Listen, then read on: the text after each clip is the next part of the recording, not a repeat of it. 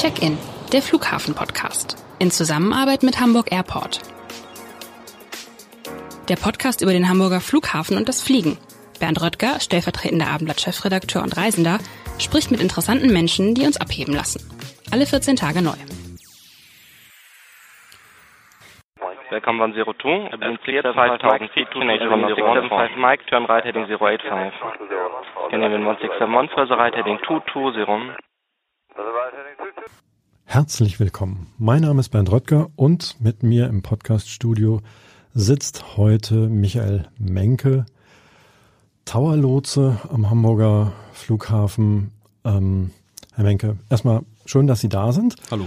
Und äh, ja, ist ein bisschen ungewohntes äh, Ambiente hier. So normalerweise haben Sie wahrscheinlich einen viel, viel schöneren Ausblick. Also man muss sich vorstellen, hier sind das nur äh, ja, schwere Vorhänge um uns in diesem Podcast. Ja, das Glas fehlt, die Fenster, genau. Towerlotse. Sie, Ihr Arbeitsplatz ist normalerweise in, keine Ahnung, wie viel hoch äh, ist der, ist der Tower? Also in Hamburg sind es etwa 40 Meter, die Kanzel. Von da haben Sie einen wunderbaren, äh, wunderbaren Ausblick. Genau, das Besch stimmt. Ja. Beschreiben Sie mal, was sehen Sie da so? Also, ähm, natürlich den Flughafen. Der, der liegt ja direkt vor den Füßen. Das ist ja auch Ihr Arbeitsgebiet. Äh, genau. genau. Die Stadt im Hintergrund, also man kann auch die ganze Stadt überblicken tatsächlich. Den Hafen sieht man, die Kräne. Und ähm, was so Flugzeuge in der Luft angeht, äh, kann man tatsächlich sehr weit gucken, also bis, bis Lübeck, teilweise Lübecker Bucht. Gerade nachts, wenn die Flugzeuge beleuchtet sind, sieht man das sehr gut. Das nenne ich mal Weitsicht. Ne? Genau. Der Towerlotse. Ähm, was, also was muss man, was macht der Towerlotse? Wie sieht ihre, wie sieht ihre Arbeit aus? Ähm, also im Endeffekt kontrollieren wir und überwachen wir den Flugverkehr am Flughafen und in der Kontrollzone. Die Kontrollzone ist so ein Stückchen Luftraum, das über den Flughafen drüber gestülpt ist, wie so ein Schuhkarton. Und das umfasst im Prinzip das ganze Hamburger Stadtgebiet. Ähm, so in der lateralen Ausdehnung, so von Buxtehude bis Bad Oldesloe, geht auch stark Richtung Schleswig-Holstein rein bis in Niedersachsen. Ähm, von, von Nord-Süd, so Kaltenkirchen bis Bergedorf. Und in der Höhe vertikal so bis etwa 800 Meter über dem Boden. Das ist quasi das Stückchen Luftraum, was überwacht wird vom Tower und zusätzlich der Verkehr am Flughafen, der Rollverkehr am Boden und Starts mhm. und Landungen auf dem Pistensystem. Wenn ich jetzt als Passagier unterwegs bin, dann, ähm, also ab wann begebe ich mich sozusagen in Ihre Hände? Also wie viele Minuten vor Landung ist das so ungefähr oder, oder wie, wie ist der Zeitraum? Also vor der Landung beziehungsweise auch vielleicht nach dem Start, das ist vielleicht schneller, aber. Also vor der Landung ähm, gibt's die, die Anflugkontrolle, das äh, machen Center-Lotsen, die im Kontrollcenter in Bremen sitzen, hier für Hamburg. Und wir kriegen die Flieger übergeben bei etwa zehn Meilen, bevor sie am Flughafen sind. Das sind so etwa drei bis vier Minuten, je nach Geschwindigkeit. Und dann ist der Flieger bei uns auf der Frequenz, auf der Frequenz vom Hamburg Tower und ab dann überwachen wir. Und beim Abflug ist es so, dass äh, relativ unmittelbar nach dem Start dann die Abflugkontrolle gerufen wird. Weil der Flieger so schnell nach oben geht, die 800 Meter hat er wahrscheinlich ruckzuck. Genau, das geht relativ schnell, dann ist er vielleicht noch eine Minute auf der Towerfrequenz und dann schaltet er um. Aber dann weiß ich beim nächsten Mal, also drei Minuten vor Landung, bin ich dann quasi in Ihren Händen oder, ähm, oder einer Ihrer Kolleginnen Genau, und, ja. und Kollegen. Ähm, wenn Sie sagen, wir werden, sind wir zuständig, wir- wird an uns übergeben, was passiert, was machen Sie dann genau? Also es gibt ähm, pro Arbeitsplatz letzten Endes eine, eine Frequenz, eine Flugfunkfrequenz, wie so ein Radiosender. Die, die wählt der Pilot an, dann meldet er sich auf der Frequenz. Wir antworten ihm. Das ist ganz einfaches Guten Tag im, im Normalfall. Und dann wissen wir, dass er bei uns ist. Dann ist er unter unserer Kontrolle. Wir achten dann so ein bisschen auf die Abstände, dass, dass die Abstände nicht zu gering werden. Im, Im Endanflug dann speziell auch Geschwindigkeiten und sowas, sonst hat man da wenig Einflussmöglichkeiten, weil er möchte ja landen, er muss ja sinken, also in der Höhe kann man dann da wenig variieren, außer man möchte da irgendwie einen Fehlanflug anweisen, das wäre so die einzigste Option. Und ähm, dann bekommt er irgendwann seine Landefreigabe, wenn er im Anflug ist, sofern die Landebahn dann frei ist. Das stellen wir dann sicher, dass das dann auch gewährleistet ist, wenn er die Landebahn erreicht. Genau, Das das, haben Sie dann im. Blick Genau. und geben dann sozusagen das Okay an den, an den Piloten Genau. oder die Pilotin. Ähm, gibt's da sozusagen, also äh, das, man kennt das ja irgendwie so, da gibt's ja quasi also einen, einen Dialog zwischen dem, dem Lotsen und dem, ähm, dem, dem Piloten. Wie muss ich mir das vorstellen? Sie, also Sie sagten gerade schon, das wird begrüßt. Ähm, und dann geben Sie irgendwelche quasi Informationen weiter, Kommandos, was erwartet den Piloten oder, oder wie, was passiert da genau? Ja, das ist, das ist unterschiedlich, ja. je nachdem, was man, was man machen möchte. Ne? Ähm, also im Endeffekt gibt's die, die typischen Freigaben, das Clear to Land und das Clear for Takeoff, die Start- und die Landefreigabe. Den Wind liest man dazu vor, die Windrichtung und die Windgeschwindigkeit. Und ansprechen tut man einen Piloten oder ein Luftfahrzeug über das, das Callsign. Jedes Luftfahrzeug hat einen Namen im Funk, das sogenannte Callsign. Das ist dann äh, typischerweise der Name der Airline, muss aber nicht der Name der Airline sein. Gibt auch Fluggesellschaften, die haben andere Callsigns als, als Airline-Namen. Das wäre British Airways zum Beispiel, nennt sich Speedbird mhm. im Funk. Und äh, dann gibt es eine Nummer dahinter. Beispielsweise dann, wenn wir bei British Airways bleiben, wäre es Speedbird 123, also Speedbird 123, so ein Beispiel. Das wäre der Name des Fliegers, so spricht man ihn an. Dann gibt man ihm die Anweisung, und der Pilot liest es dann zurück. Das ist auch noch ganz wichtig, damit ich als Lotse weiß, dass die Information auch angekommen ist. Also er muss Pilot alles wiederholen, was genau. Sie, was Sie sagen. Genau. Es gibt Anweisungen, die müssen nicht wiederholt werden, aber die wichtigen Sachen, die muss der Pilot wiederholen, wortwörtlich. Mhm.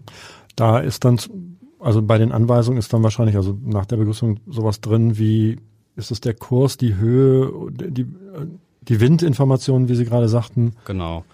Ähm, also das ist halt unterschiedlich, was man, was man anweisen möchte. Im Towerbereich hat man dann nicht so die Einflussmöglichkeiten, weil sowohl die, der Anflugweg als auch die Abflugrouten vorgegeben sind, aber im Center-Bereich können das dann halt Flughöhen sein, die man zuweist oder Steuerkurse oder also, gibt auch Wegpunkte, die, die man ihm, dem Piloten sagen kann, dass er dann direkt zu einem bestimmten Wegpunkt, zu einer GPS-Koordinate ist, dass sie dahinter liegt, fliegen soll.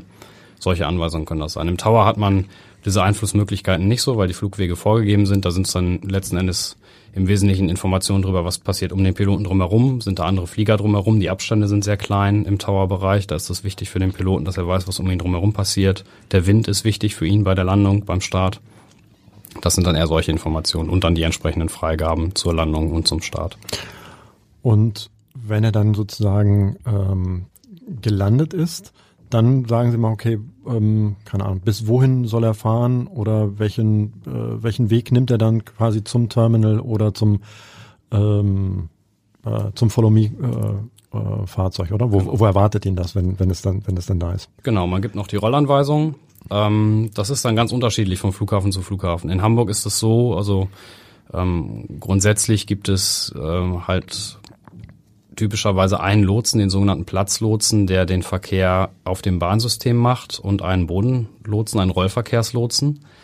Ähm, bei uns in Hamburg ist das so, dass die Flugzeuge anders als an anderen Flughäfen nach der Landung ganz oft bei den Platzlotsen verbleiben, nicht auf die Rollkontrolle wechseln, weil sie nochmal eine Bahn kreuzen müssen. Das liegt an dem kreuzenden Pistensystem, was in Hamburg ist und äh, damit alles, was im Prinzip mit dem Bahnsystem geschieht, auf einer Frequenz passiert und der Pilot dann nicht die Frequenz verwechselt. Das hat so ein bisschen den Hintergrund, äh, dass die Piloten ja auch ein Verkehrsbild entwickeln sollen über das, was sie im Funk hören, was um sie drumherum passiert, ähm, damit dann ein Pilot, der auf der anderen Bahn quasi wartet oder dort anfliegt, dass er weiß, wenn ein anderes Flugzeug seine Piste kreuzt, damit das alles auf einer Frequenz geschieht.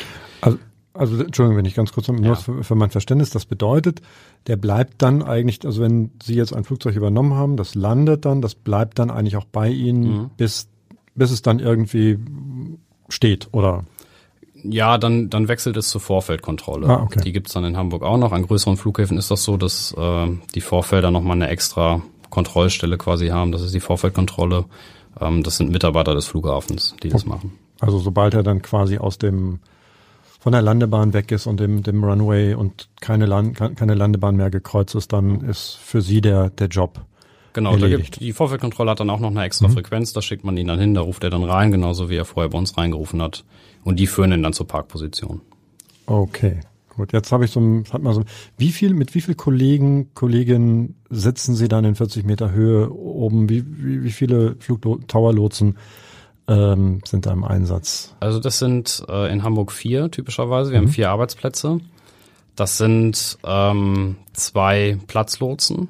Ein Platzlotse, der den startenden und landenden Verkehr am Flughafen macht und ein Platzlotse, der die VFR-Piloten betreut in der Kontrollzone. VFR, das sind die Sichtflieger, die Sportflieger. Wollte ich gerade fragen. Genau.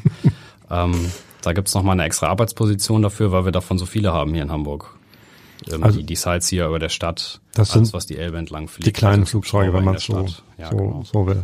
Das ist ungewöhnlich viel hier? Ja, das ist für so einen großen Flughafen ungewöhnlich viel. Okay.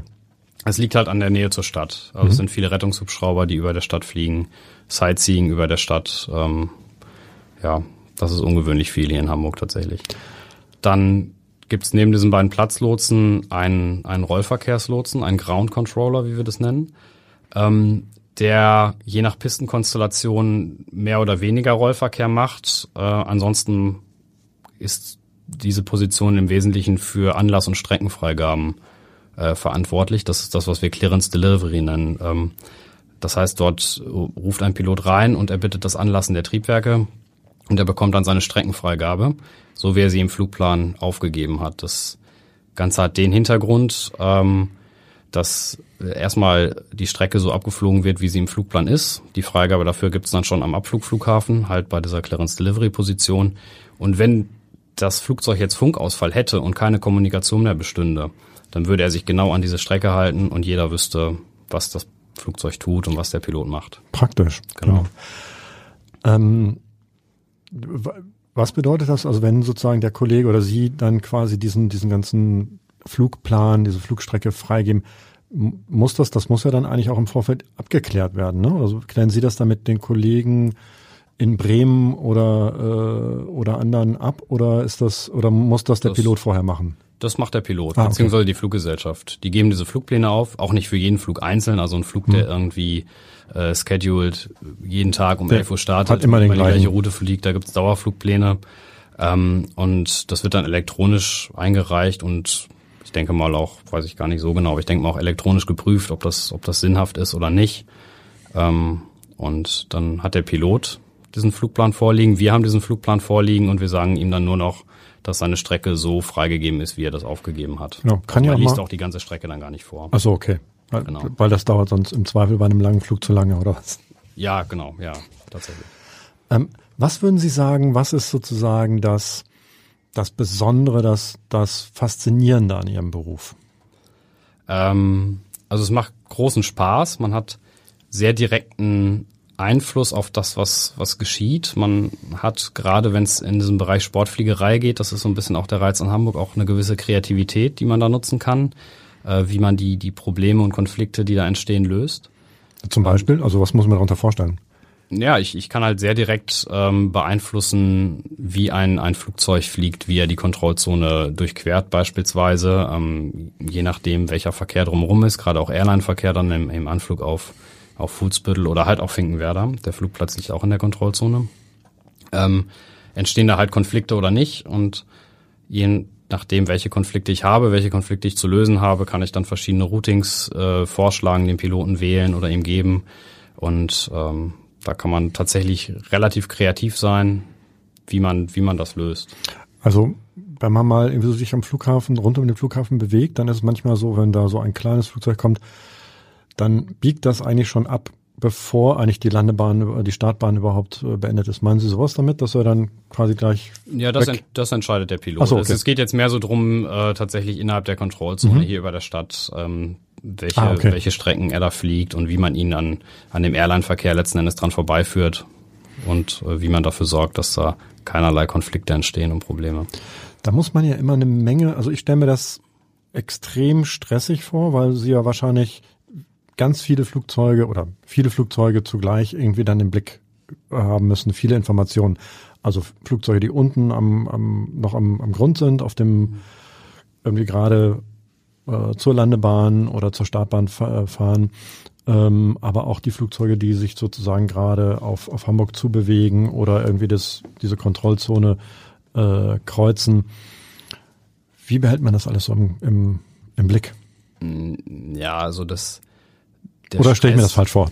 Ja, das, das ist schon richtig. Das hängt so ein bisschen nach, je nach Situation ab. Also stressig wird's nicht unbedingt durch die Menge des Verkehrs. Das, das ist gar nicht mal so das Problem, sondern eher, wenn irgendwelche ungewohnten Dinge passieren. Vor allen Dingen auch Wetter. Äh, Beispiel ist Gewitter, Nebel, äh, solche Dinge, Schneefall. Ähm, dann ist es gar nicht mal so die Menge des Verkehrs, aber der Verkehr, der da ist, macht einfach unheimlich viel Arbeit teilweise. Ähm, es ist alles ein bisschen langsamer, beschwerlich und dann wird es doch eher anstrengend, aber ähm, auch nicht in, in einer Art, dass man da irgendwie in, in Stress oder Hektik verfällt, sondern dann wird es eher sehr konzentriert und sehr ruhig. Ähm, man mhm. ist dann sehr fokussiert auf das, was man tut. Und letzten Endes, ähm, was es ganz gut macht, damit umzugehen, ist, dass man diesen Stress ja eigentlich nicht mit nach Hause nimmt. Ähm, denn in dem Moment, wo ich dort meine Arbeit erledigt habe, werde ich von einem Kollegen abgelöst, der macht die Arbeit weiter, es bleibt keine Arbeit liegen und in dem Moment bin ich raus und habe den Stress auch nicht mehr. Es ist nicht so ein permanenter, unterschwelliger Stress, den man immer mit sich rumschleppt, sondern es ist so ein bisschen bisschen Adrenalin in, in der Situation, mhm. ähm, wo sie entsteht und äh, wenn man das dann gelöst hat, das Problem, dann ist das auch wieder vorbei mit dem Stress. Also anders als bei meinem Job, nämlich nach unserem Gespräch werde ich das alles noch aufschreiben. Äh, äh. ja, ich weiß nicht, wie viel Stress Sie da haben, aber nein, nein, das ist alles, ähm, das ist alles okay. Genau, man nimmt, man nimmt es nicht mit nach Hause und äh, es lässt sich da von daher ganz gut handeln. Ja. Okay, weil Sie gerade sagten Wetter. Was ist da sozusagen? Das Wetter ist ja in Hamburg immer ein Thema. Was ähm, ja. ist das besonders hier? Ist das besonders anspruchsvoll oder ist es eigentlich gar nicht so schlimm wie der Ruf? Äh, nee, es ist, es ist tatsächlich gar nicht so schlimm wie der Ruf. Also ähm, was man hier ja hat mit, mit äh, ich sag mal, Weihnachten 15 Grad und Regen, das beeinflusst die Luftfahrt jetzt ja nicht, nicht so also dramatisch wie vielleicht äh, andere Dinge. Ähm, was man hier natürlich hin und wieder hat, ist böiger Wind. Ähm, deswegen haben wir, vermute ich mal, auch dieses Pistensystem in Hamburg, wie wir es haben, dass wir halt in jede Himmelsrichtung eine Bahn im Prinzip haben. Und ist das, kurze Zwischenfrage, vergessen, verlieren Sie den Faden nicht. Ist das, ich habe das jetzt nicht präsent, aber die das ist schon ungewöhnlich, diese Pistenkonstellation, ja. oder? Ja. Okay. Also das gibt's in Deutschland im Prinzip an den internationalen Flughäfen nur noch in Köln, dass man da kreuzende Bahnen hat. Ähm, international. Amsterdam und Zürich hat das noch. Ich glaube auch Kopenhagen, wenn ich richtig informiert bin. Aber okay. es ist eher selten. Mhm. Okay. Und einen Flughafen würde man heute auch nicht mehr so bauen. Das muss man auch dazu sagen. Das ist so eine Sache, die historisch entstanden ist. Wie gesagt, vermutlich aufgrund der, der Windsituation hier. Genau weiß ich das nicht, aber das wäre naheliegend. Okay.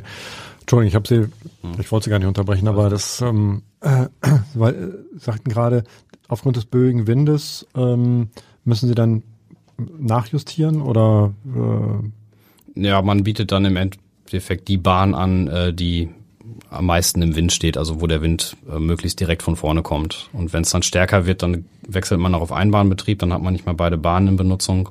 Dann wechselt man auf einen Bahnbetrieb, sodass sowohl die Starts als auch die Landung perfekt den Wind auf die Nase kriegen. Ähm, schwierig wird's dann, wenn der Wind halt eben äh, so ein bisschen zwischen den Bahnen steht und dann sehr böig ist, dann ist es schwierig da äh, festzulegen, welche Bahn man da jetzt nutzt als, als Start- und Landebahn und dann kann das auch schon mal vorkommen, dass es dann auch für den Piloten ein bisschen schwieriger wird, ähm, da den, den, den Anflug zu machen. Aber im Endeffekt haben wir dieses Problem aufgrund des, des Kreuz- und Pistensystems in Hamburg nicht so stark, wie das an anderen Flughäfen ist, wo man nur eine Bahn in eine Richtung hat. Im Endeffekt. Wollte ich gerade sagen, das ist ein wenn, Vorteil. Ne? Genau. Wenn da an so einem Flugplatz dann der Wind aus einer ungünstigen Richtung kommt, dann ist das äh, dann muss der da durch, der Pilot, oder? Dann muss der da durch, genau. Und in Hamburg haben wir den Luxus, dass wir da in jede Himmelsrichtung eine Bahn anbieten können. Und wie kurzfristig kann das sein, dass Sie das, äh, dass Sie sagen, nee, jetzt nehmen wir doch die andere ähm, Landebahn? Also ist ähm, nö, das, das kann man ganz gut vorher planen. Ja, ne? Okay. Ähm, Gerade auch Wind, das ist ja, also wir haben ja die Wettervorhersagen, das ist ja was, was dann auch bekannt ist, letzten Endes, wie der Wind sich entwickeln wird, zumindest über, jetzt nicht über Tage, aber zumindest über die nächsten Stunden und so ja, ist das genau. bekannt und man weiß, was einen da erwartet und dann kann man das ganz gut vorplanen. Ähm, jetzt muss ich ja noch mal fragen, wie kommt man auf die Idee, Towerlotse zu werden? Also war das so ein Kindheitstraum von Ihnen oder ähm, also da äh, muss ich zunächst mal zu sagen, äh, ob man Tower oder Center Lotse wird, das kann man sich gar nicht aussuchen. Die meisten kennen ja auch den Unterschied nicht. Und wenn genau. das schon in der Jugend war, dann sagen sie, ich möchte gerne Lotse werden, Fluglotse. Genau. Ähm, ja, das war bei mir tatsächlich, äh, also in der Kindheit eigentlich gar nicht so. Da hatte ich mit Luftfahrt wenig zu tun. Ähm, das hat sich dann so ein bisschen entwickelt, nachdem ich das erste Mal geflogen bin. Da, da war ich, glaube ich, zwölf, dreizehn. Da habe ich so ein bisschen die Begeisterung für die Fliegerei entdeckt, für die Luftfahrt und habe das dann aber eigentlich auch wieder verloren. Ich habe dann mal was ganz was anderes gemacht. Ich habe mal ein ingenieurwissenschaftliches Studium abgeschlossen und äh, habe dann aber irgendwann während dieses Studiums so den Gedanken entwickelt, ähm, ob ich nicht irgendwie doch mal versuchen sollte, in der Luftfahrt Fuß zu fassen. Einfach so mit dem Hintergedanken, dann brauche ich mir das später mal nicht vorwerfen, dass ich das nie versucht habe. Ja, und dann habe ich mich bei der Flugsicherung beworben. Ähm, ich hätte mich tatsächlich damals auch als Pilot beworben bei der Lufthansa, nur hat die Lufthansa zu dem Zeitpunkt keine Bewerbungen angenommen, die waren voll. Und dann blieb es bei der Bewerbung bei der Flugsicherung. Also sind Sie zweigleisig gefahren ja. damals? Okay. Ich war auch mit dem anderen Weg nicht unglücklich. Ähm, nee, ist doch also sie sehen auch gar nicht unglücklich aus, nee. um Gottes Willen. Also das. ja, und äh, ja, so bin ich dann zur Flugsicherung gekommen. Das war dann ein bisschen unerwartet tatsächlich in dem Moment, äh, weil ich auch gar nicht damit gerechnet hatte, dass das tatsächlich klappt. Und äh, ich hatte dann so ein bisschen das Luxusproblem, dass ich mich entscheiden musste zwischen den beiden Wegen ob ich das weitermachen möchte, was ich davor gemacht habe, oder ob ich halt tatsächlich äh, beruflich mich da nochmal neu aufstelle. Und ich habe es aber auch nicht bereut bisher. Es wäre ja auch gar nicht ungewöhnlich gewesen, wenn es nicht geklappt hätte, weil wenn ich das nee. richtig erinnere, sind das ja wahnsinnig viele Bewerbungen auf, ähm, keine Ahnung, also gar nicht so viele Stellen. Und wenn ich das richtig mitbekommen habe, ähm, kommen die alle hier in Hamburg an, oder? Genau. Ähm, ja, also ähm, nächstes Jahr zum Beispiel sind, glaube ich, 150 Stellen zu besetzen. Und wenn man sich bewirbt, dann muss man ein Auswahlverfahren durchlaufen. Das wird durchgeführt vom DLR, vom Deutschen Zentrum für Luft- und Raumfahrt, wird hier in Hamburg gemacht, in der Sportallee. Für alle Lotsen in der Bundesrepublik. Genau, für alle Lotsen bei der DFS zumindest, mhm. bei der Deutschen Flugsicherung. Und äh, dieses Auswahlverfahren hat tatsächlich äh, eine relativ geringe Quote an Leuten, die es bestehen. Das sind so etwa fünf Prozent. Das ist überschaubar. Genau. Ähm, Herzlichen Glückwunsch dann nochmal. Ne? Ja, danke. Aber ähm, was ich da vielleicht zu so sagen kann oder was ich so als, als Tipp mitgeben kann, ähm, im Endeffekt kann man sich da schlecht darauf vorbereiten. Das sind, äh, sind Luftfahrtpsychologen beim DLR, die diesen Test machen. Das ähm, sind dann zum einen geht es los mit PC-Tests, wo äh, bestimmte Fähigkeiten abgefragt werden. Merkfähigkeit, äh, Mathematik, Englisch, räumliches Vorstellungsvermögen, Aufmerksamkeit, äh, solche Dinge. Und dann geht das relativ schnell in, in, in so Rollenspiele rein, wo man schon teilweise vereinfachte Lotsenarbeitsplätze hat und vereinfachte Aufgaben gestellt kriegt, mhm. die man dann zu bearbeiten hat, später dann auch im Team, ähm, wo es dann aber gar nicht unbedingt darum geht, diese Aufgabe irgendwie äh, gut oder schlecht zu machen, sondern man wird da beobachtet von den Psychologen und es geht so ein bisschen darum, wie man die Aufgabe löst, wie man da rangeht, wie man sich verhält. Und das ist etwas, was man natürlich schwer beeinflussen kann, wo man sich auch schwer darauf vorbereiten kann. Und ähm, vielleicht für jemanden, der da äh, kurz davor steht, an diesem Auswahlverfahren teilzunehmen, so ein bisschen der Tipp. Also wahrscheinlich ist es am besten, wenn man da ganz natürlich und locker reingeht und äh, sich da groß keinen Kopf vorher macht und auch groß sich gar nicht darauf vorbereitet, sondern sondern das einfach über sich, ne, ich will nicht sagen ergehen lässt, aber das einfach mitmacht und das auch als Erfahrung sieht. Im offen, positiven offen Sinne, also selbst wenn es nicht klappt. Also es ist auf jeden Fall eine Erfahrung und es macht auch Spaß. Also du kannst definitiv empfehlen. Schon ja, allein das Auswahlverfahren. Genau. Den Beruf sowieso. Genau. Ähm, und was, was halt diese diese geringe Quote ähm, an, als Vorteil hat, ist halt, dass ähm, dafür während der Ausbildung sehr, sehr wenig Leute durchfallen. Und äh, auch die meisten Leute, die dann dieses Auswahlverfahren bestehen, zum einen die, kriegt jeder ein Ausbildungsangebot. Sehr viele Leute bestehen dann die Ausbildung und es werden dann auch sehr, sehr viele Leute mit der Berufswahl glücklich am Ende, gerade durch das Auswahlverfahren, weil sie so so äh, ausgewählt worden sind, wie sie ausgewählt worden sind und bestimmte Persönlichkeiten da auch ausgewählt worden sind. Ähm, sind das, äh, das klingt ja schon mal irgendwie sehr, sehr gut und, und interessant und die ähm, 150 werden jetzt im, im kommenden Jahr ja, genau. Also das ähm, ist das, was ich weiß. Also, ja. Ausgebildet. Wie viel, wie viele Lotsen gibt's in, in, in Deutschland? Wissen Sie das? Ähm, also bei uns in der Firma sind es etwa 2200. Es äh, gibt dann noch ein paar Lotsen bei der Bundeswehr, bei der Luftwaffe. Und es gibt noch ein paar kleinere ähm, private Firmen ähm, an den kleineren Regionalflughäfen. Das weiß ich nicht, wie viele das Leute das sind. Das sind vielleicht nochmal 200, 300 Wird mal sein. Also in Summe vielleicht 3000.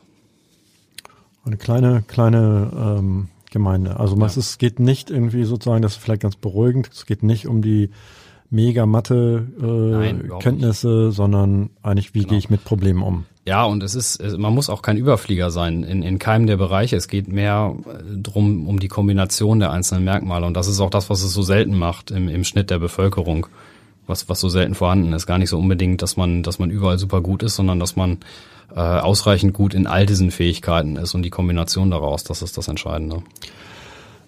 Ähm, die Fluglotsen, aber also der Flughafen hat ja hier in Hamburg ähm, ein Nachtflugverbot, aber die mhm. Fluglotsen arbeiten, wenn ich das richtig äh, erinnere, die ganze Nacht über. Genau.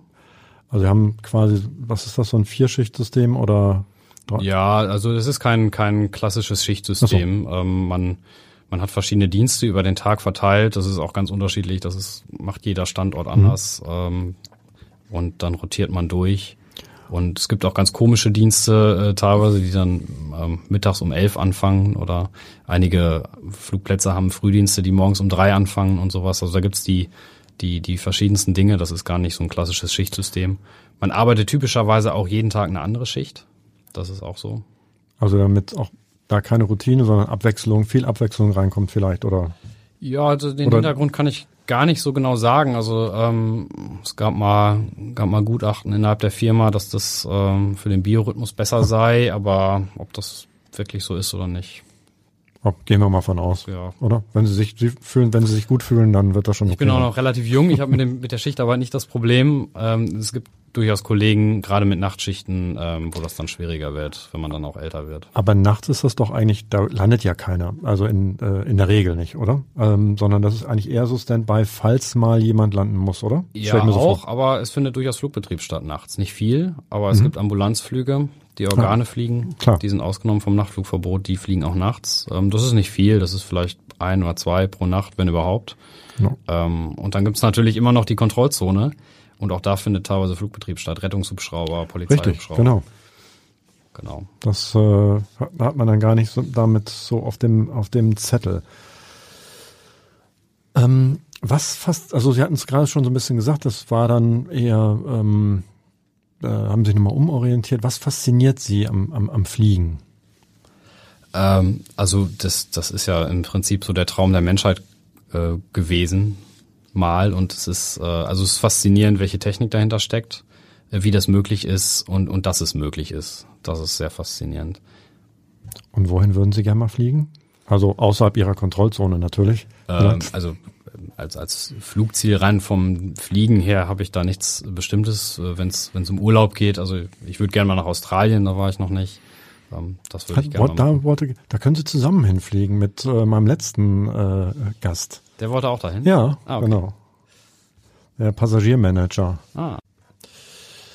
Sie, wir haben es ja schon ein paar Mal äh, erwähnt. Sie sind Tower-Lotse, dann gibt es den Center-Lotsen. Vielleicht nochmal für unsere Hörerinnen und Hörer, wo genau sind denn da die Unterschiede? Wir kennen ja eigentlich nur Fluglotsen. Genau. Äh, der Tower-Lotse sitzt im Tower im Kontrollturm am Flughafen und der Center-Lotse sitzt in einem Kontrollcenter. Das ist im Prinzip äh, von außen sehr unscheinbares Gebäude, ein ganz normales Bürogebäude im einfachsten Fall. Ähm, und, und dort sind äh, Radararbeitsplätze installiert und dort sitzen dann typischerweise zwei Lotsen pro Radararbeitsplatz und kontrollieren Flugzeuge im Luftraum, die nicht im Anflug oder Abflug äh, auf einen Flughafen sind, beziehungsweise ab einem bestimmten Punkt ähm, äh, nicht mehr äh, im Abflug sind. Und äh, leiten Flugzeuge dann auf die entsprechenden Flughöhen, auf die entsprechenden Routen und äh, achten darauf, dass dort alle Abstände eingehalten werden. Und die, die Aufteilung ist dabei so, dass es immer einen, einen Lotsen gibt, der quasi mit dem Piloten spricht und einen Koordinationslotsen, der sämtliche Koordinationsgespräche mit benachbarten Sektoren ähm, durchführt. Diese Sektoren muss man sich so ein bisschen wieder vorstellen wie Schuhkartons, ähnlich wie die Kontrollzone. Der ganze Luftraum ist äh, aufgeteilt in übereinander gestapelte und aneinandergereihte Schuhkartons. Und pro Schuhkarton gibt's dann auch wieder eine Frequenz, auf der der Pilot sich meldet, wenn er in diesen Schuhkarton einfliegen möchte. Und eben halt zwei Lotsen, die dann dort äh, den Verkehr bearbeiten. Also quasi Zuständigkeiten für unterschiedliche Regionen, aber auch für unterschiedliche Höhen. Ja, genau. Es gibt einen unteren Luftraum, einen oberen Luftraum. Mhm. Da gibt's eine Trennung und dann verschiedene, verschiedene Regionen. In Deutschland gibt's vier Kontrollcenter. Das ist einmal in Bremen, Bremen-Langen, das ist in, in Hessen zwischen Frankfurt und Darmstadt. Das ist das, an das, das Sie in der Regel übergeben oder von dem Sie übergeben bekommen. Ne? Genau, ne? also bei uns ist es Bremen für den, für den norddeutschen mhm. Luftraum. Ähm, dann gibt's noch München und äh, ein, ein Kontrollzentrum für den oberen Luftraum in Karlsruhe. Mhm. Und Sie hatten es auch gerade in einem Nebensatz, und da wollte ich nicht schon wieder unterbrechen, mhm. äh, einmal gesagt, ähm, die Komplexität hier in Hamburg ähm, äh, liegt auch so ein bisschen daran, dass es einerseits der Flughafen, das ist die Stadtnähe, mhm. aber auch Finkenwerder, genau. wo wir ja noch einen zweiten, also eine zweite Landebahn. Und gar nicht mal kleinen Flughafen. Äh, ja. Nee, genau. Ja. Wie, was, ähm, wie berührt das Ihre Arbeit? Ähm, das berührt insofern unsere Arbeit, als dass äh, ein, ein Flugzeug, das in Finkenwerder starten oder landen möchte, halt mitten in unserer Kontrollzone startet oder landet, unseren Luftraum durchfliegt äh, und teilweise auch unsere Abflug- und, und Anflugsektoren in mhm. Fuhlsbüttel blockiert, wenn es dann dort anfliegt. Und somit muss es natürlich mit koordiniert werden und, und mit in den ganzen Verkehrsfluss mit, mit eingearbeitet werden. Das bedeutet, also ich stelle mir das mal äh, vor, das bedeutet auch im Zweifel, dass dann entweder der Pilot oder der Lotse, der jetzt in, in, in, in Finkenwerder oder Finkenwerder sitzt, bei Ihnen anfragt, kann ich jetzt starten? Genau. Oder kann ich starten lassen? Genau. Also ich, wir werden ja genau, wahrscheinlich der, auch der, jemand. Der Fluglotse in Finkenwerder. Genau. Also es geht so ein bisschen, ähm, bisschen über ein paar Umwege. Also das Kontrollcenter in Bremen hat da auch noch so ein bisschen mitzureden. Die kriegen naja, auch noch klar, eine Anfrage. Sonst haben die das alle, drei Minuten später. Wenn dann alle zustimmen, dann kriegt der, der äh, Fluglotse in Finkenwerder die Zustimmung von, von uns aus Fuhlsbüttel und aus Bremen und dann kann er dem Flieger, der da bei ihm auf der Bahn steht, die Startfreigabe geben oder die Landefreigabe oder ihn abfliegen lassen. Das ist ja viel, viel Koordination am Ende, am Ende halt auch, ne, ich genau. mir das so vorstellen, weil es ja nichts irgendwie für sich betrachtet funktioniert, sondern mhm. immer mit allen drumherum. Mhm. Ne? So, genau. dann, das müssen Sie wahrscheinlich dann auch immer abklären. Genau, es gibt äh, Verfahren, die da festgelegt sind, äh, äh, damit man sich den, den Koordinationsaufwand da in normalen Standardfällen, sage ich mal, sparen kann, weil dann letzten Endes über die Verfahren für alle Beteiligten klar ist, was da vor sich geht. Äh, aber insbesondere, wenn, wenn es so ein bisschen unkommoder wird, auch wieder durch Wetter zum Beispiel und äh, man da eher in Sondersituationen läuft, dann steigt natürlich auch der Koordinationsaufwand extrem, ja. Beim Thema Wetter fällt mir noch was ein. Wenn man so, früher konnte man ja immer wunderbar mal ähm, da war dann halt die Tür zum Cockpit auf und man mhm. konnte dann so ein bisschen durchgucken und ich habe ehrlich gesagt immer einen Mörderrespekt ähm, davor gehabt, wenn im Prinzip so eine Maschine dann quasi in so eine in so eine Nebelwand hinein mhm. ähm, fliegt und landet dann. Ist da sozusagen auch für Sie, wenn sozusagen die Sicht so schlecht ist, äh, nochmal mehr Kommunikationsaufwand ähm, oder ist das ähm, eher Pilot und Maschine? Ja, ähm, also Kommunikationsaufwand nicht, aber es ist natürlich ein ganz anderes Arbeiten, weil wir ja sehr gewohnt sind, dann auch tatsächlich rauszuschauen und, und nach Sicht zu arbeiten. Und das fehlt dann natürlich in dem Moment, ähm, wo es so neblig ist, dass man wirklich gar nichts mehr sieht. Wir haben dann Radarsysteme, auch Bodenradarsysteme, dass wir die Lage der Flugzeuge am Boden und in der Luft angezeigt kriegen. Aber trotzdem ist es natürlich äh, ein ganz anderes Arbeiten. Man muss sich da stark umstellen. Ähm, und man arbeitet viel, viel konzentrierter. Man hat äh, deutlich weniger Flugzeuge, die man dann bearbeitet, weil einfach die Abstände größer sind während des Nebels. Ähm, aber trotzdem ist es anstrengend äh, und, und anspruchsvoll, weil diese Außensicht fehlt. Wie sind denn so normal die Abstände? Also um das, um uns ein Bild zu geben, mhm. also zwischen zwei Flugzeugen, minimal. Also zwischen zwei Airlinern sind es minimal drei Meilen, drei nautische Meilen oder 1000 Fuß vertikal. Ähm, und dann können die Abstände höher sein. Das gibt noch so die sogenannte Wirbelschleppenstaffelung. Also ein, ein Flugzeug ähm, zieht Luftverwirbelung hinter sich her und wenn man dann ein schweres, großes Flugzeug vorne hat und ein kleineres, leichtes ähm, dahinter, dann können diese Luftverwirbelungen gefährlich werden für das kleine, kleine Dann muss Flugzeug. der Abstand größer sein. Dann muss der Abstand größer sein, genau. Äh, die Sportfliegerei letzten Endes, da gibt's keine definierten Abstände. Da gilt so im Prinzip, das nennen wir See and Avoid. Also der Pilot muss rausschauen und, und muss im Prinzip sicherstellen, dass er nirgendwo reinfliegt. Ähm, da würde man dann Verkehrsinformationen erteilen. Man sagt also jedem Piloten, wo der andere Verkehr um ihn drumherum ist, damit es eben zu keinen Kollisionen kommt, aber da gibt es keine, äh, keine Mindestabstände. Was aber nicht bedeutet natürlich, dass man da sehenden Auges zwei Flugzeuge in gleicher Höhe auf den gleichen Ort um steuern lässt. Äh, also auch da achtet man natürlich mit ein bisschen Fingerspitzengefühl dafür, dass da angemessene Abstände zwischen den Flugzeugen immer sind, auch wenn es nichts Vorgeschriebenes gibt, keinen, keinen vorgeschriebenen Richtwert, Zahlenwert. Ähm, ich frage mich ja gerade so, wie funktioniert das im Cockpit? Das sind wahrscheinlich mittlerweile alles Computer, auf, auf denen Sie die, die Informationen sozusagen machen. Man kennt das so ein bisschen aus, ähm, aus Filmen oder von Bildern früher, dass da wie so kleine, ich sage jetzt mal, wie so kleine Schiffchen waren, mhm. mit, mit so ich sage jetzt mal so Laufinformationen wahrscheinlich für jedes, für jedes Flugzeug. Gibt's das noch? Oder das ist das alles digital? Backup, ja. Es gibt als Backup, okay. Als Backup, genau. Das sind die Papierstreifen. Da waren ähm, früher sämtliche Informationen über einen Flug draufgedruckt und man hat dann mit Papier, also Entschuldigung, mit, mit äh, Kugelschreiber dann daneben geschrieben, was man da noch zu ergänzen hatte und die Freigaben, die man erteilt hat. Und äh, das gibt's als Backup noch. Und was wir nutzen, sind Computersysteme, die aber an diese Systeme angelehnt sind. Also optisch ähm, ähnlich ausschauen. Also auch da hat jeder Flug im Prinzip noch so ein bisschen das Aussehen wie so ein Streifen, wie so ein Kontrollstreifen. Und alle Informationen sind so ein bisschen noch so angeordnet, wie das früher mal war. Also das, äh, ja, das gibt's tatsächlich noch. Ah, okay. Digital heutzutage und auf Papier als Backup. Genau, also dann wird das wahrscheinlich weiter bewegt wie, wie früher, aber in der Regel nicht mehr angeschaut, weil die Informationen sind halt auf dem, auf, in dem Computersystem. Genau. Wahrscheinlich. Wenn Sie sozusagen, wenn Sie nicht im Tower sind, was wahrscheinlich der Lieblingsplatz, Ihr Lieblingsplatz äh, auf dem Flughafen ist, außer widers widersprechen wir jetzt? Nein. Nein. Nein, nein, genau. ähm, wenn Sie nicht im Tower sind, was machen Sie dann? Was ist sozusagen, ähm, was, was macht der, was macht der Mensch, Michael Menke, ähm, am liebsten? Äh, Ich habe einen kleinen Sohn, der fordert viel Aufmerksamkeit und viel Zeit und die verbringe ich natürlich auch gerne mit ihm, drei Jahre. Oh, ja, das Genau, ist auch, also da steht die Familie im Moment tatsächlich äh, aktuell sehr im Vordergrund.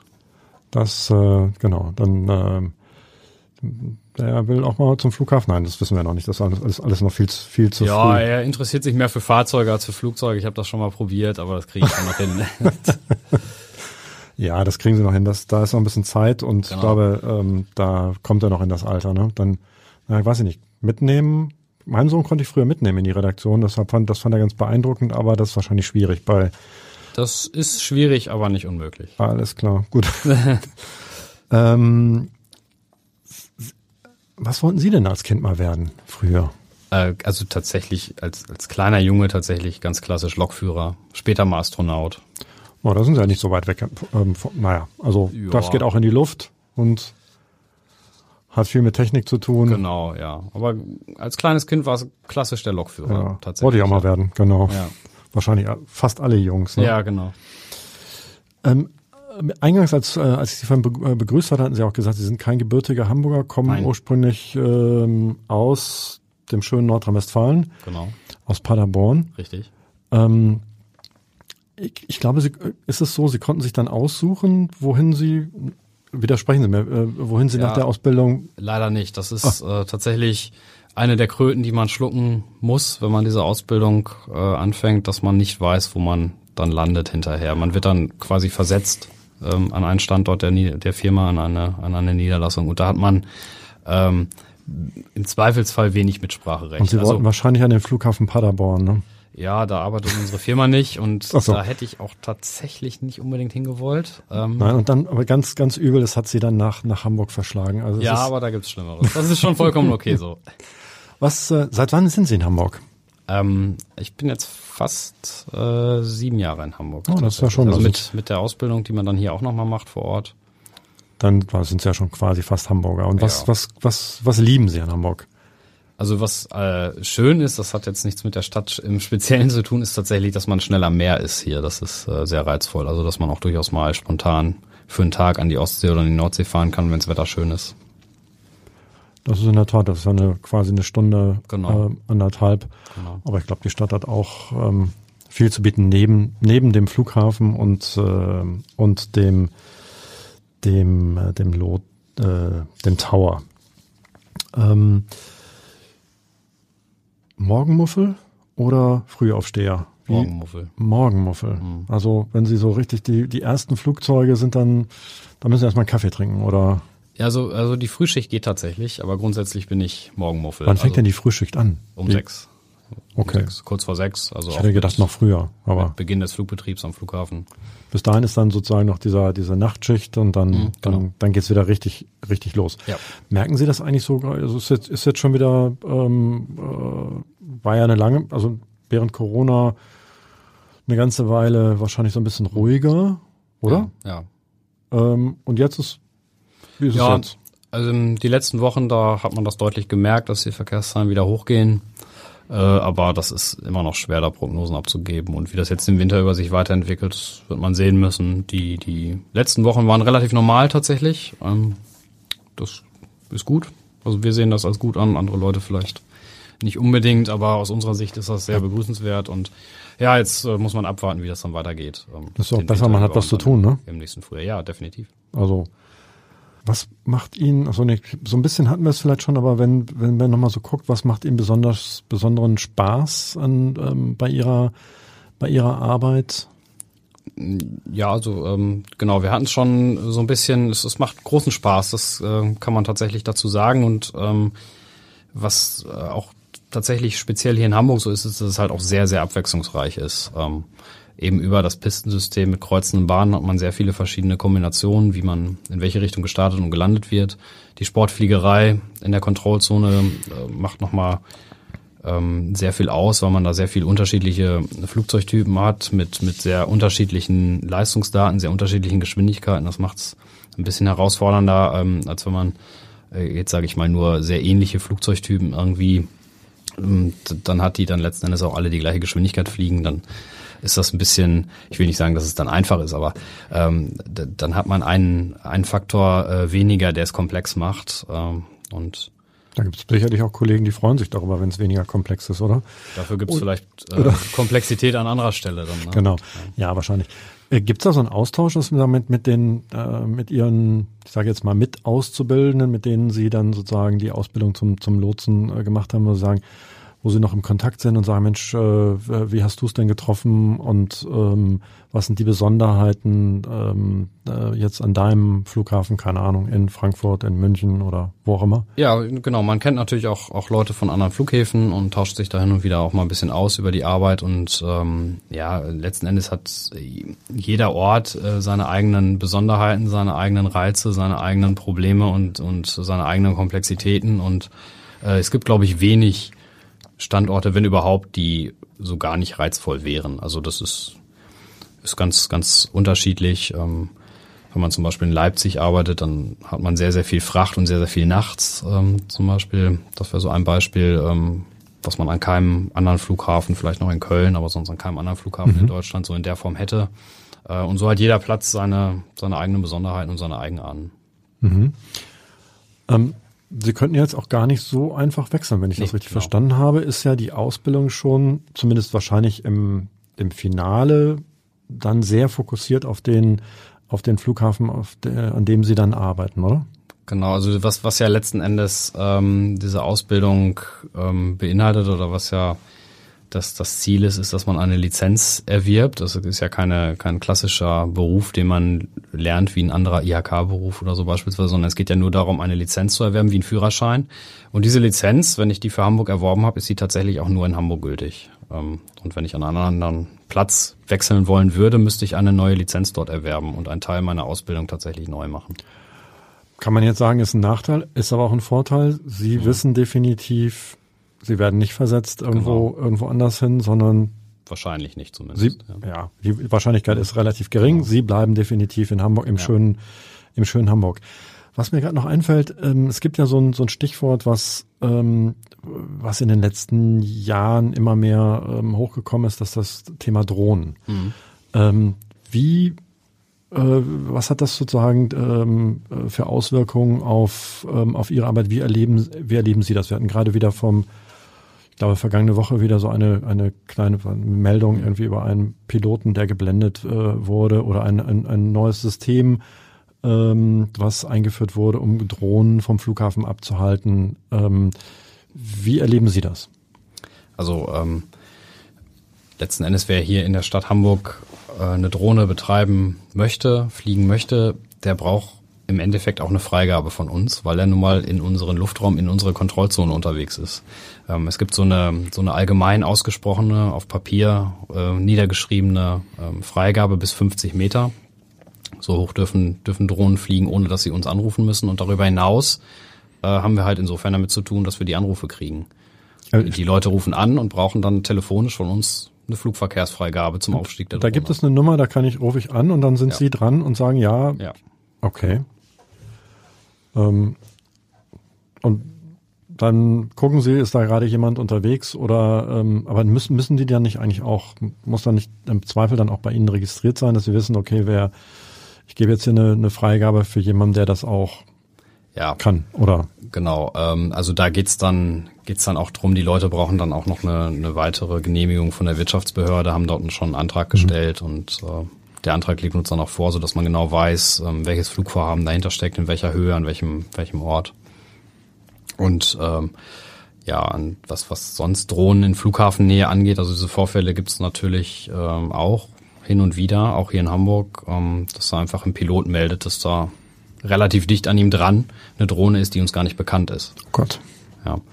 Ähm, bisher gab es da zumindest in Deutschland keine, keine Unfälle, ähm, was das angeht, aber trotzdem ist es ein Problem und äh, ein zunehmendes Problem. Ja, das ist ja auch so, also wahnsinnig gefährlich dann im Zweifel, wenn man sich überlegt, dass so ein Flugzeug mit so einer Geschwindigkeit da ankommt. Ja. So ein äh, Fluggerät dann irgendwo, äh, keine Ahnung, ins Triebwerk oder was auch immer äh, gerät, das möchte man sich ja nicht ausmalen. Mhm.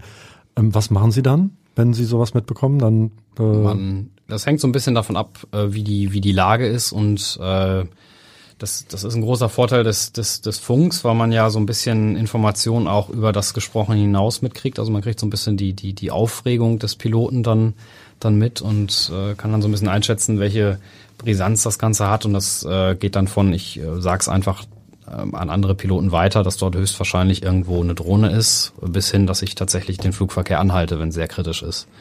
Ähm, vorübergehend natürlich, weil man, man kann ihn ja nicht wirklich anhalten. Also sie müssen. Nee, also. aber man kann Fehlanflüge anweisen, zum Beispiel bei anfliegenden äh, Flugzeugen. Ich kann keine Flugzeuge mehr starten lassen, wenn ich weiß, dass da im Abflugsektor irgendwo was ist, äh, was unklar ist. Das kann man machen. Genau, Und, da haben sie ja auch eine riesige Verantwortung, muss man ja ähm, sagen, an der Stelle mhm. ähm, zu gucken, irgendwie fährt dann der Flughafen raus, guckt, ist da irgendwie was oder die die Polizei wird genau. ständig, genau, ja. die gehen ihm danach, ja. Genau, das möchten wir uns, äh, das möchten wir uns äh, gar nicht, äh, gar nicht vor, vorstellen. Wann, ähm, wann geht's jetzt wieder in den Tower bei Ihnen? Ähm, tatsächlich. Und was diesen, für einen Dienst haben Sie? Die, ja, diesen Monat wahrscheinlich tatsächlich nicht mehr. Ja. Ähm, ich habe morgen noch einen Bereitschaftsdienst. Wir haben so Rufbereitschaften für Krankheitsfälle. Ähm, falls da niemand anruft, dann, dann äh, bin ich da zu Hause. Äh, und danach habe ich tatsächlich Urlaub für den Rest des Monats. Und dann geht's im November weiter. Und da weiß ich ehrlich gesagt aus dem Kopf gar nicht, wann ich da den nächsten Dienst habe. Also wann, wann schon den Tag, aber äh, welchen Dienst ich da habe, das weiß ich ehrlich gesagt aus dem Kopf gar nicht. Das schaue ich mir dann gegen Ende meines Urlaubs mal an. Ja, das ist auch, das ist ja, auch vernünftig. Er, erholen sich, äh, erholen sich erstmal. Ähm, und aber fliegen Sie in Urlaub oder machen Sie etwas mit Ihrem kleinen Sohn hier in der Stadt oder an der nahen See? Ja, wir werden zur Oma fahren tatsächlich. Nach Paderborn. Genau. Ja, das ist auch nett. Ja. Gut. Oma freut sich auch. Ja. Genau. Und ähm, dann vielleicht zum Abschluss, damit unsere Hörerinnen und Hörer ähm, einmal ähm, nochmal so ein richtiges Tower-Gefühl ähm, bekommen. Können, würden, können Sie uns so ein bisschen so akustisch einführen, weil wir können es ja nicht zeigen, aber akustisch einführen, wie hört sich das an, wenn Sie als Tower-Lotse arbeiten, diese besonderen Worte in der Kommunikation? Ja, ähm, wir können ja mal so einen Fall durchspielen. Ein, ein Flugzeug ruft bei mir auf der Frequenz äh, im, im, im Landeanflug. Das wäre beispielsweise die, die Lufthansa 123 als Beispiel. Und äh, beginnt den, den, seinen Ruf dann damit, äh, dass er meinen Namen, das wäre Hamburg Tower, im Funk sagt. Also sagt Hamburg Tower Lufthansa 123, established ILS Runway 23, würde er zum Beispiel sagen. Das äh, heißt, ähm, er ist im Endanflug auf die Piste 23. Ich antworte ihm dann, Lufthansa 123 Hamburg Tower, guten Tag zum Beispiel.